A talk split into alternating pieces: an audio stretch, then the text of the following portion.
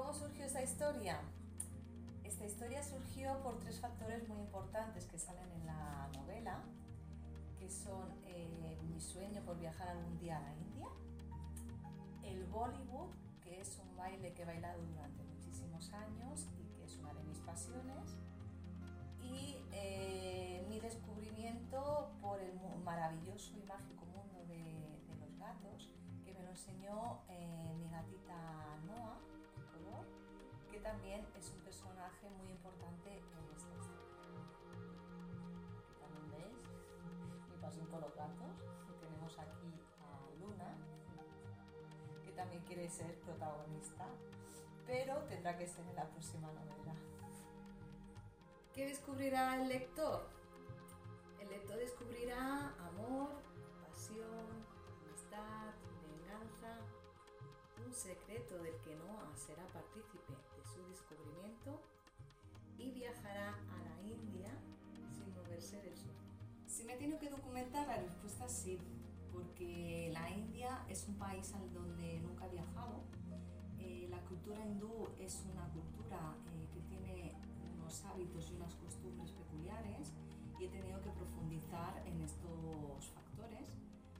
Esta información la he podido eh, conseguir a través de, una de mis profesoras de Bollywood, que es India, y su marido, y eh, gracias al poderoso Google Internet. La escena que más me gusta es cuando Sakti, que es una de las personajes principales de la historia, conoce a Noah, su latino tricolor.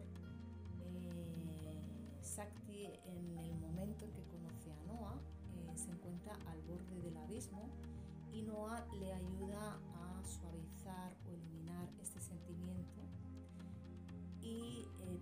ayuda a encontrar su camino porque Sakti siente que no pertenece a la familia en la que está viviendo.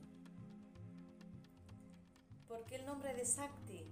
Sakti significa mujer empoderada, luchadora, con mucho carisma y fortaleza, emprendedora, soñadora y Sakti eh, necesitaba un nombre muy específico porque vive en una familia la que no encaja, bueno, siente que no encaja, no la tienen en consideración, no tienen en cuenta sus sueños y la tienen como si fuera un cero a la izquierda.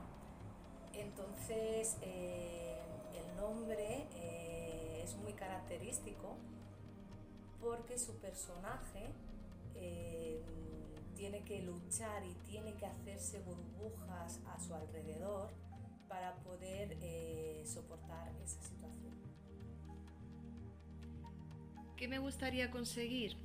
Me gustaría conseguir que el desván de Noah viajara por todo el mundo, que su historia fuera leída por millones de lectores y que esos lectores me hicieran partícipe de sus impresiones y de sus reseñas.